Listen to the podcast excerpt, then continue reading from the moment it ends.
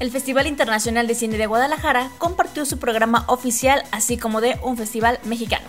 Disney Plus inicia su preventa y aquí tenemos sus costos y todos los detalles. ¿El nuevo agente 007 será una mujer? No te pierdas las recomendaciones para este film de semana. Sin duda, una semana con mucha información. Soy Fernanda Sarmiento y bienvenidos al episodio número 13 de Onset. A quien también le doy la bienvenida es a mi tocayo Fer Aguilar. Como siempre, Fer, un abrazo con mucho cariño a la distancia. ¿Cómo estás? Fer, también ya sabes que un abrazo con mucho cariño. Te saludo a la distancia y pues emocionado. Emocionado por las notas, por las secciones. La verdad es que ya no puedo esperar más para compartir esta información. Excelente. Y bueno, antes de dar claquetazo a esta función, te recuerdo que puedes seguirnos en nuestras redes sociales. A mí me encuentras en Twitter como arroba fsarmiento. Y a mí como arroba juanfer-ag y en Instagram como onset-podcast. Ahí podrás seguir estando informado, informada de todo lo relacionado con el mundo del cine. Recuerda que también tienes la opción de escuchar algunas notas o secciones en Instagram TV y ya todo el podcast completo lo encuentras en himalaya.com o puedes descargar su app y así poder escuchar todos nuestros episodios. Y bueno, espero que estén listos, porque aquí comenzamos.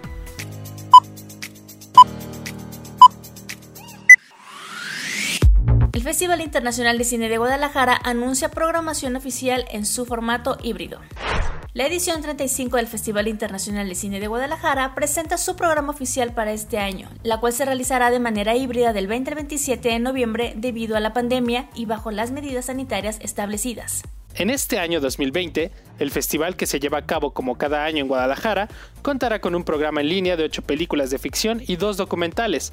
Además, se resalta que las sedes físicas no sobrepasarán un aforo permitido del 30%. Asimismo, la plataforma Filmin Latino se suma a la cobertura de películas del Festival Internacional de Cine de Guadalajara en su 35 edición. A estas plataformas digitales se le suma la sección Industria, la cual apoya con la generación de nuevos filmes a través de tres espacios: el mercado iberoamericano del cine, episodio 0 y el 16 encuentro de coproducción con 20 largometrajes iberoamericanos en desarrollo. Se recordó que este 2020 ha dejado pérdidas irreparables, y es por ello que se le rendirá tributo con homenajes póstumos al primer actor Héctor Suárez, al cineasta Jaime Humberto Hermosillo y al director de programación del festival Gerardo Salcedo. También se resaltó que este año se contará con la presencia de personajes como Francisco Lombardi, quien es homenajeado iberoamericano durante este 2020, así como la cineasta Patricia Regan. Te compartimos las películas y documentales que se proyectarán en este festival y que en próximos días se darán a conocer los horarios y las fechas. En la categoría de ficción está Después de ti, de José Ramón Chávez.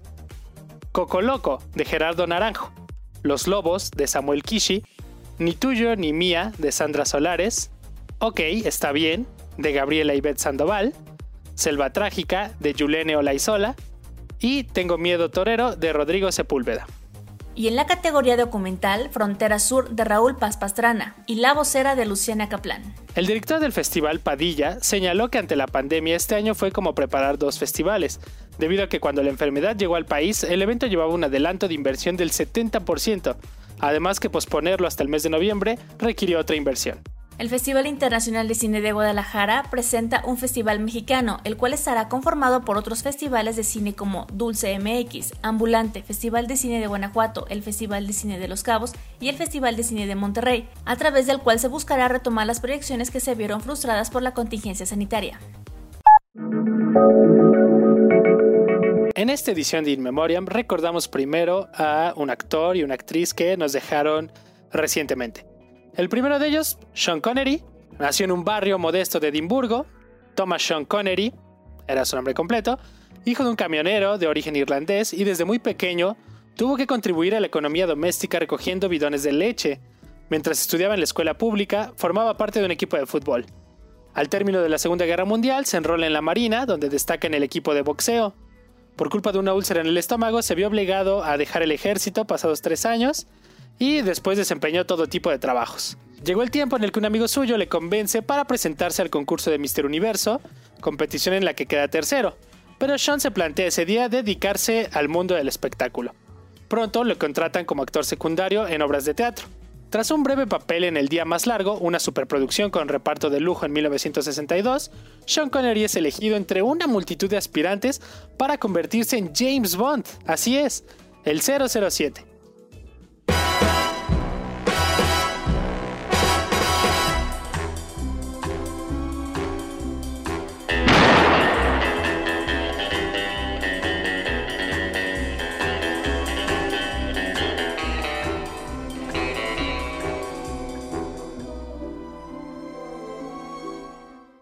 Su primer película, 007 contra el Doctor No, y pronto llegarían secuelas, desde Rusia con Amor, James Bond contra Goldfinger y Operación Trueno.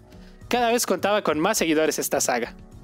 Además trabajó con el maestro Hitchcock en Marnie la ladrona. Tras la película Solo se vive dos veces, el actor decidió iniciar su segunda vida y abandonar oficialmente la saga de James Bond, ¿no? O al menos eso fue lo que, lo que dijo. Y así llega la película con el hombre que pudo reinar. Eh, en este film se quitaría por fin el San Benito de Bond, con una inimitable interpretación de pícaro británico.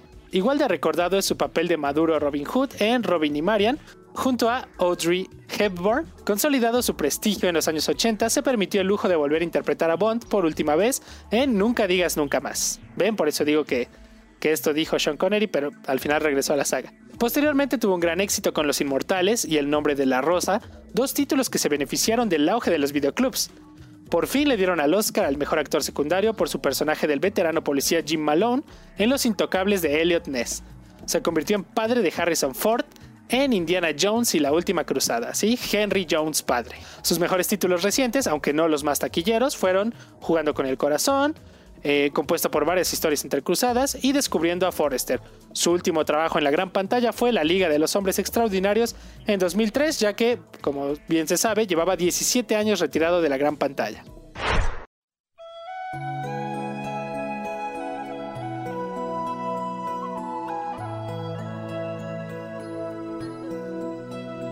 Pasamos con Elsa Raven, actriz de reparto con breves pero memorables papeles. Interpretó a personajes en Regreso al Futuro y Titanic. Apenas aparecía en pantalla, pero sus personajes permanecen en el recuerdo. Nacida el 21 de septiembre de 1929 en Charleston, Carolina del Sur, Elsa Rabinowitz, que es su verdadero nombre, inició su carrera en el cine con un pequeño papel en Los Asesinos de la Luna de Miel, donde interpretaba a una matrona. El mismo personaje le encomendarían para El cartero siempre llama dos veces. Los aficionados al cine recordarán a Elsa Raven sobre todo como la mujer que busca donaciones para reparar la torre del reloj destruida por un rayo en Volver al Futuro, y como casera de John Malkovich en La línea de fuego. También tuvo una destacada y emotiva secuencia en Titanic, donde daba vida a Ida Strauss, anciana que se abrazaba en la cama a su marido esperando el trágico final del transatlántico. Este personaje incluso aparece en el video de Celine Dion de My Heart Will Go On. También recordamos a Federico Fellini, director de cine italiano. Su infancia transcurrió en su ciudad natal, Rimini, donde estudió en la escuela de asilo San Vicenzo. Sus primeras grandes aficiones, antes de descubrir su pasión por el cine, fueron el dibujo y la caricatura. A los 17 años publicó en una revista sus primeras caricaturas que representaban a los compañeros del campamento de verano de la organización juvenil del Partido Nacional Fascista al que había asistido en el verano del 36. En 1939, junto con su madre y su hermana, se trasladó a Roma con la intención de cursar estudios de Derecho y Jurisprudencia en la Universidad de Roma, pero nunca terminó. Ya en Roma adquirió cierta notoriedad, sobre todo entre lectores jóvenes, gracias a viñetas y cuentos que entregó al público en la revista Marco Aurelio. En 1940, tras un breve paso por la radio, hizo su primera incursión en el mundo del celuloide al participar en calidad de guionista en la película El pirata soy yo, dirigida por Mario Mattoli. Fue el primero de una larga lista de filmes en los cuales se ocupó de preparar el guion. Fecha clave para Fellini en su relación con el cine fue 1944, año en que conoció a Roberto Rossellini, uno de los más importantes directores del neorrealismo italiano. Junto a Rossellini, quien se convirtió en su tutor, colaboró como guionista en Roma, Ciudad Abierta y otras películas suyas. En el 51 se estrenó como director, primero codirigiendo junto a Alberto Latuada el film Luces de Variete y posteriormente en su ópera prima El Jeque Blanco, basada en una idea de Michelangelo Antonioni. Al año siguiente ganó su primer premio, un león de plata por Los Inútiles en la Mostra de Venecia. En el 54, y en aquel mismo certamen, ganó un león de plata por su siguiente película, La Strada.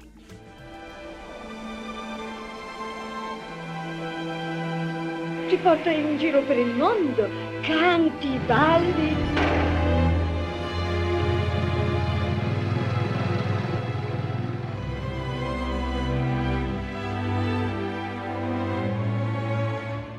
Su primer filme de resonancia internacional y que le reportaría a sí mismo su primer Oscar. Protagonizada por su esposa, esta realización inicia la transición del director desde el neorrealismo hacia un cine mucho más personal. Sus siguientes películas recibieron toda clase de premios internacionales como la Palma de Oro en el Festival de Cannes por La Dolce Vita y muchos más. Su cine originó cierta polémica por el impúdico erotismo que le atraviesa y la ironía con la que se trata a sí mismo y a la sociedad italiana, especialmente la iglesia. En el 93, poco antes de su muerte, recibió su quinto Oscar, en una conmovedora ceremonia en la que estuvo flanqueado por Sofía Loren y Marcelo Mastroianni, sus dos más célebres actores y su esposa Giulietta Massina. Así llegamos con Arturo de Córdoba. Arturo García Rodríguez, nacido en Mérida y fallecido en la Ciudad de México, un actor de cine mexicano. Su especialidad fueron personajes atormentados que con frecuencia se hundían en la locura. Su apostura y rebuscada elegancia lo hicieron célebre. Comenzó su actividad profesional como periodista, ámbito en el que llegó a ser subdirector de la agencia de noticias United Press en Santiago de Chile. Su carrera cinematográfica se inició en 1935 con Celos, película mexicana dirigida por el inmigrante ruso Arkady Boitler, que fue uno de los éxitos de taquilla de aquel año. Intervino en otras películas de menor relieve en los años siguientes. La expansión del cine mexicano por Latinoamérica favoreció el éxito de algunos de los rostros que comenzaban a despuntar. Así, tras algunas comedias de Alfonso Patiño y Rolando Aguilar, vino el éxito popular de Ay, qué tiempos, señor Don Simón, de Julio Bracho. Aquel mismo año interpretó el papel de Edmundo Dantes en El Conde de Montecristo, una adaptación de la novela de Alejandro Dumas, firmada por Roberto Gabaldón y Chano Urueta, y tras ello fue llamado a Hollywood. A partir de este momento alternaría su trabajo en México con un contrato para rodar producciones para la Paramount en Estados Unidos. A partir de este momento alternaría su trabajo en México con un contrato para rodar producciones de la Paramount en Estados Unidos. Compartió reparto con Gary Cooper e Ingrid Bergman en Por quién doblan las campanas, versión cinematográfica de la novela de Hemingway. Los años 50 estuvieron dominados por el interesante papel que interpretó en la película En la palma de la mano de Roberto Gabaldón, por el que recibió un Ariel al mejor interpretación masculina. Además, por los melodramas de Julio Bracho y especialmente por el papel de Francisco Galván de Montemayor en la película de Luis Buñuel, Él. Recibió otro Ariel por su trabajo en Las Tres Perfectas Casadas, de Roberto Gabaldón, y compartió relación en pantalla en diversas ocasiones con Libertad Lamarque, Marga López, Silvia Pinal y María Félix, con quienes interpretó todo tipo de matrimonios en los que siempre pasaba de todo y que resultaban de interés popular. Así es como llegamos al final de esta sección. Christopher Nolan da a conocer si está feliz o no con la recaudación en taquilla de Tenet. Después de varios retrasos, la película Tenet llegó a las salas de cine hace ya más de dos meses y como era de esperarse, no logró obtener las ganancias esperadas en taquilla, pues recaudó cerca de los 350 millones de dólares en todo el mundo, algo relativamente bajo tomando en cuenta los trabajos anteriores del director. Pero durante una entrevista se dio a conocer que Christopher Nolan está conforme con Tenet. A pesar de la negativa de Christopher Nolan de retrasar el estreno de su más reciente película, Warner Bros. se vio obligado a retrasar su llegada a la pantalla grande ante el cierre parcial de en todo el mundo debido a la pandemia del coronavirus, algo que no agradó del todo al Nolan, pero que tuvo que aceptar y su recibimiento fue mediano dadas las circunstancias, y su recibimiento por la crítica fue dividida, aunque principalmente positiva. Recaudar 350 millones de dólares parece ser algo bajo tomando en cuenta las proporciones de la película, el director y los actores, pero tomando en cuenta las circunstancias y el momento en que fue lanzada, se podría considerar como un acierto para Warner. Pero al parecer Nolan considera que podrían fijarse más en los tropiezos que en lo positivo. Confirmado, la Shanna Lynch será el nuevo agente 007. Ha sido un año muy complicado para el cine, uno que ha obligado a la industria a reinventarse. Pero incluso sin el obstáculo de la pandemia, parece que una de las franquicias más longevas estaba por apostar a una reinvención importante. Esto es porque la actriz Lashana Lynch ha confirmado que ella ha heredado el manto del agente 007 en la nueva película de James Bond, No Time to Die. En entrevista con Harper's Bazaar, la actriz Lashana Lynch, una de las coprotagonistas del film ya mencionado, ha confirmado los persistentes rumores sobre su personaje. Tal como se sospechaba, su personaje, llamado Nomi, es el nuevo agente 007 del MI6, título que llevaba James Bond, interpretado por Daniel Craig, en el canon de la franquicia. Lynch explica que su personaje ha tomado la designación del 007 luego de que el Bond de Craig se retira tras los eventos que vimos en 007 Spectre.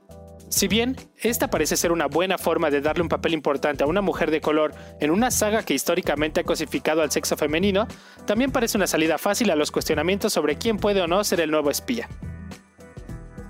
No Time to Die iba a estrenarse originalmente en abril, pero la pandemia movió el film a noviembre, la mala suerte siguió al 007, pues la segunda ola en Europa hizo que el estudio reconsiderara esta fecha y ahora volvió a reprogramarse para abril de 2020. Lynch no será la única mujer de acción en el filme, pues Ana de Armas es también parte del elenco como otra gente que también parece ser muy hábil para las peleas, según han adelantado los trailers. A unas semanas de la llegada de Disney Plus, la compañía se prepara con un precio especial para sus próximos suscriptores. Disney Plus está listo para recibir a los nuevos suscriptores de Latinoamérica. El nuevo servicio de streaming anunció que las audiencias de México, Argentina, Brasil, Chile, Colombia, Costa Rica, Ecuador, Panamá, Perú y Uruguay ya pueden suscribirse con un precio especial de pre-lanzamiento. A dos semanas de su lanzamiento en Latinoamérica, proyectado para el próximo 17 de noviembre, Disney Plus está más que listo para conquistar nuevos mercados. Antes de esta fecha, los interesados tendrán la oportunidad de suscribirse a través de la página de Disney Plus, donde recibirán la oportunidad de contar con un descuento por la suscripción anual del servicio. La oferta de prelanzamiento para la suscripción anual tiene un promedio de al menos 15% de descuento sobre el valor anual estándar al momento del lanzamiento. Para México el precio es de 1.359 pesos por un año de suscripción. Al pagar este servicio, los suscriptores tendrán acceso a las historias de las marcas de entretenimiento icónicas de Walt Disney Company, como Disney, Pixar, Marvel, Star Wars, National Geographic y más. El contenido de Disney Plus estará también disponible para una amplia selección de dispositivos móviles y de TV conectados a Internet, entre ellos consolas de videojuegos, reproductores multimedia para streaming, televisores inteligentes, etc. Los suscriptores podrán disfrutar de contenido de alta calidad y sin cortes publicitarios, en hasta cuatro dispositivos en simultáneo, descargas ilimitadas en hasta 10 dispositivos, recomendaciones personalizadas y la posibilidad de configurar 7 perfiles diferentes, incluyendo la opción de que los padres puedan crear perfiles para sus hijos con una interfaz fácil de usar y diseñada específicamente para que niños y niñas accedan a contenido adecuado para su edad. Ya puedes ir preparándote para ser de los primeros en tener disponible este servicio. ¿Estás listo? Presentan documental Zapa.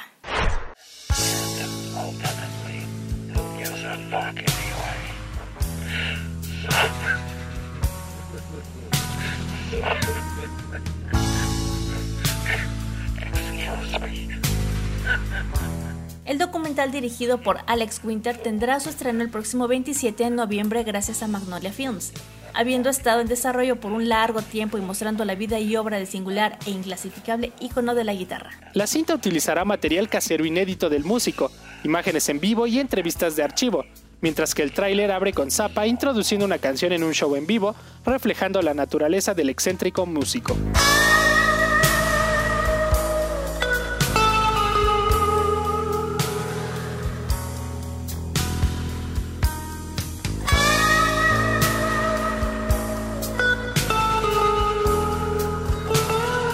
Sobre el documental, el hijo del músico Ahmed Zappa ha comentado, esta película es de lejos la mirada más íntima y expansiva en la innovadora vida de Frank Zappa, narrada por Frank en sus propias palabras. Es increíble lo que Alex ha conseguido, es definitivamente un documental sobre Frank Zappa.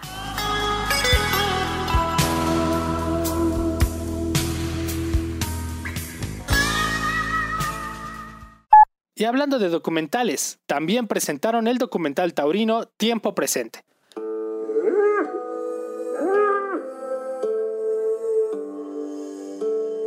Estamos en pandemia, nos tenemos que deshacernos de los toros por distintas razones, porque ahí vienen los demás, porque se pasan, porque se pelean, porque cuando un toro está listo tiene que salir, todos estamos matando toros a puerta cerrada.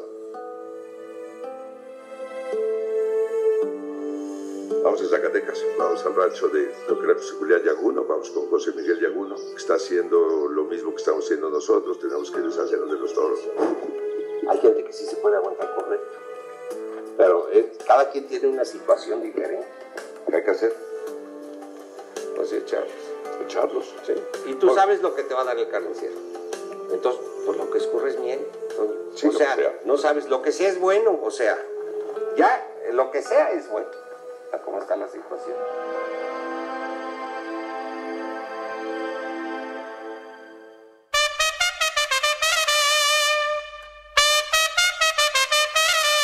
El Instituto Tlaxcalteca de la Cultura presentó el documental Tiempo Presente, filme que describe la situación actual de la fiesta brava ante la llegada de la pandemia por el COVID-19, una idea original del ganadero Antonio Aro bajo la producción de Mauricio Rojas en el Teatro del Centro de las Artes de Tlaxcala, acompañado por personalidades de la comunidad taurina del Estado, Juan Antonio González Necoechea, director general del ITC, detalló que el documental invita a la reflexión sobre la nueva realidad que vive el campo bravo mexicano, a través de las ganaderías de Aro en Tlaxcala y José Julián Yaguno en Zacatecas.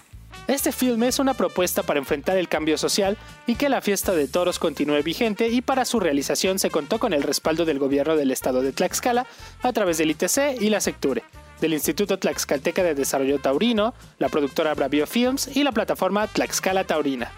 Esta producción es un llamado a la comunidad taurina, pero también es una protesta y propuesta para demostrar cómo están las cosas en la historia del toreo y saber qué hacer con los toros de Lidia, representado en un documental histórico que se verá distinto dentro de 10 o 20 años, así lo indicó el ganadero Antonio de Aro González. En su oportunidad, Mauricio Rojas Luna, productor de Bravio Films y director de la plataforma Tlaxcala Taurina, mencionó que tras la llegada de la pandemia, la vida económica se vio paralizada. Sin embargo, la actividad en el campo bravo no se detiene. Pero al haber festejos, el trabajo de las ganaderías en México y el mundo se ha visto restringido. Los interesados podrán tener acceso al documental registrándose en el sistema Boletópolis, ya sea de manera gratuita o bien con una aportación voluntaria, así como en el perfil de Facebook Tlaxcala Taurina, y en línea a través de la página ttmexico.com diagonal tiempo presente.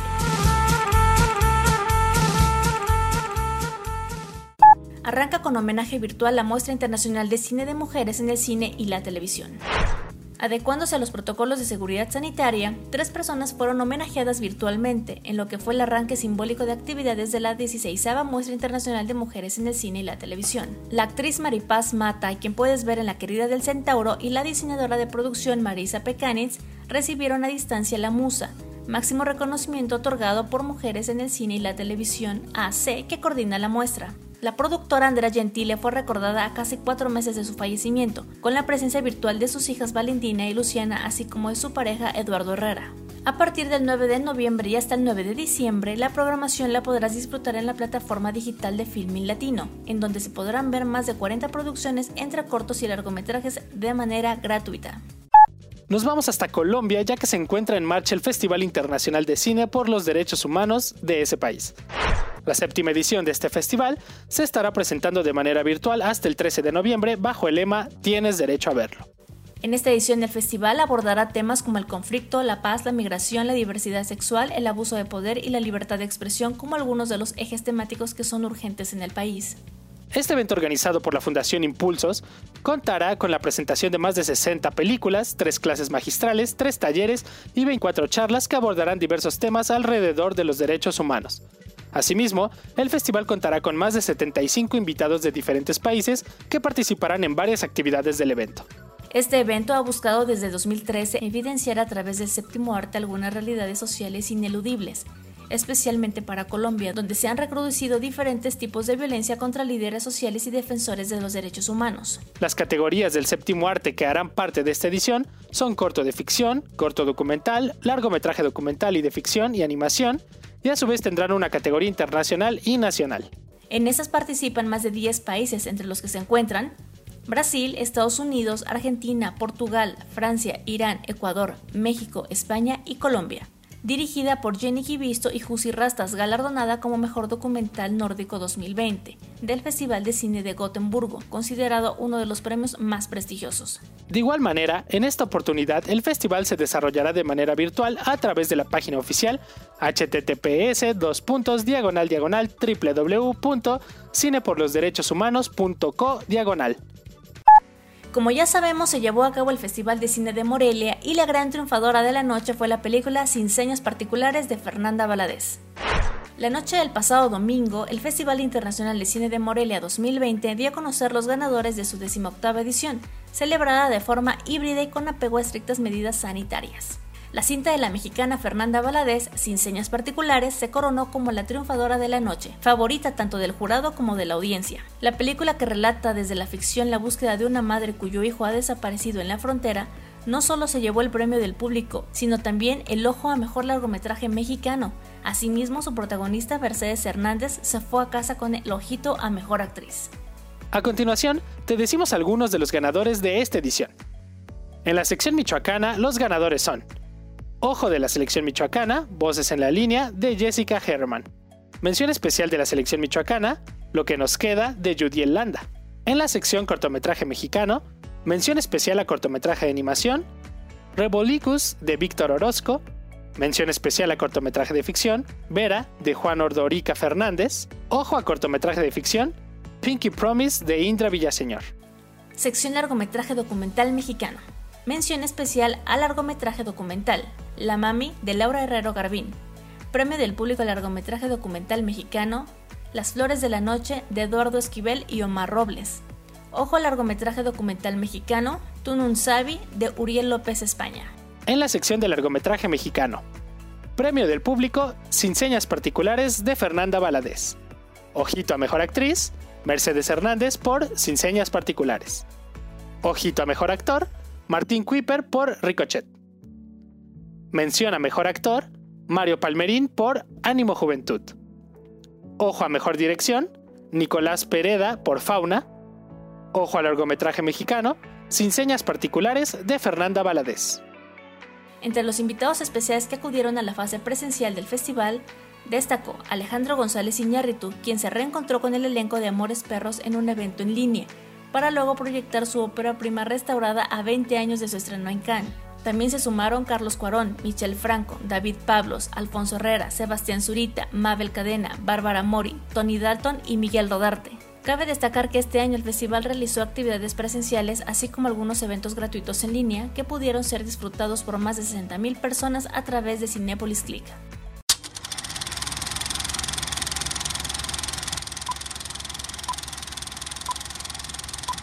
Y para cerrar con broche de oro, llegamos a la sección Film de Semana. Rápidamente vamos con la primera recomendación de la mano de Netflix y esta es la saga Matrix,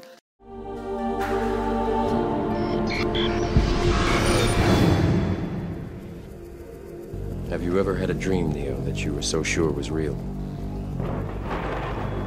What if you were unable to wake from that dream? How would you know the difference between the dream world and the real world? It's the question that drives us, Neo. What is the Matrix? It is the world that has been pulled over your eyes to blind you from the truth. You are a slave born into a prison for your mind. The Matrix is a system, Neo. That system is our enemy. Try to realize the truth. What truth?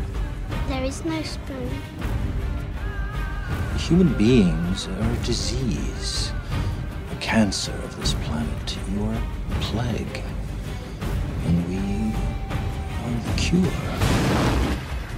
Así es, la saga de Matrix por fin llega a Netflix. Nunca habrá sinopsis que haga justicia a todo lo que se aborda en esta saga y todo lo que veremos a lo largo de la aventura de estas tres películas, así que bueno, diré el inicio de la manera más breve posible y ojalá les intrigue un poco. Un experto en computadoras descubre que su mundo es una simulación total, creada con maliciosas intenciones por parte de la ciberinteligencia.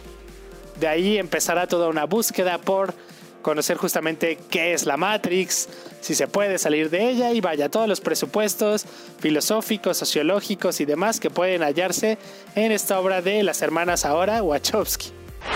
La segunda recomendación y que será un poco retro, y digo un poco porque es reciente, pues es la saga de Harry Potter, que efectivamente abandonó Netflix hace poco y ahora aterriza en HBO.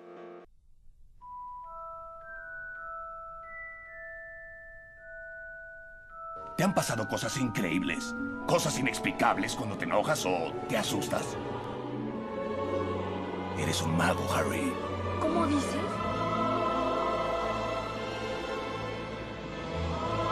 Estimado señor Potter, nos complace informarle que fue aceptado en el Colegio Hogwarts de Magia y Hechicería.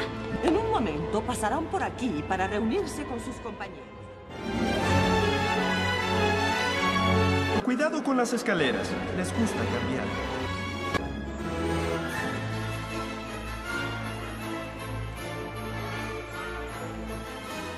El día de su cumpleaños, Harry Potter descubre que es hijo de dos conocidos hechiceros, de los que ha heredado poderes mágicos. Debe asistir a una famosa escuela de magia y hechicería llamada Hogwarts, donde entabla una amistad con dos jóvenes que se convertirán en sus compañeros de aventura por toda la saga. Durante su primer año en Hogwarts, descubre que un malévolo y poderoso mago llamado Voldemort busca retomar el control del mundo mágico después de casi perder la vida cuando intentó matar a un bebé Harry Potter.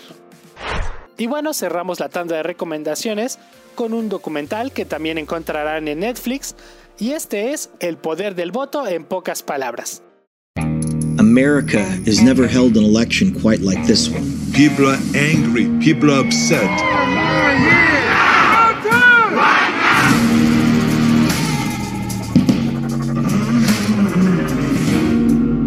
In America, some votes matter a lot more than others. Elections have been rigged in America's history, but it's politicians who do it. Not everyone's ballot has an equal chance of being rejected. And all this is getting much worse in 2020. A propósito de las elecciones en Estados Unidos que hemos vivido con tanta incertidumbre, eh, llega esta producción narrada por Leonardo DiCaprio, Selena Gómez y John Legend, en el que explican paso a paso los detalles del sistema electoral y la importancia del voto. Así que ya lo sabes, si quieres conocer de este sistema electoral en Estados Unidos, o bien quieres repasar la saga de Harry Potter o repasar la saga de Matrix en un tono más, más retro, si lo quieres ver así, están estas recomendaciones para que pases un agradable fin de semana. Con esto llegamos al final de Onset. Como siempre, muchas gracias por acompañarnos. A ti, Fer, muchas gracias por toda tu información y recomendaciones de esta semana. No, Fer, como siempre, es un placer compartir micrófonos contigo. De nada por la información, al contrario, también agradecerte a ti por todo lo que nos compartes. Y bien, pues ahí están las recomendaciones y estas rememoranzas a grandes personalidades del cine. A ti que nos escuchas, si aún no nos sigues en nuestras redes sociales, nos encuentras en Twitter como arroba fsarmiento. A mí como arroba juanfer-ag y en Instagram nos puedes seguir como onset-podcast. Soy Fernanda Sarmiento. Yo Fernando Aguilar. Disfruten su film de semana. Hasta la próxima.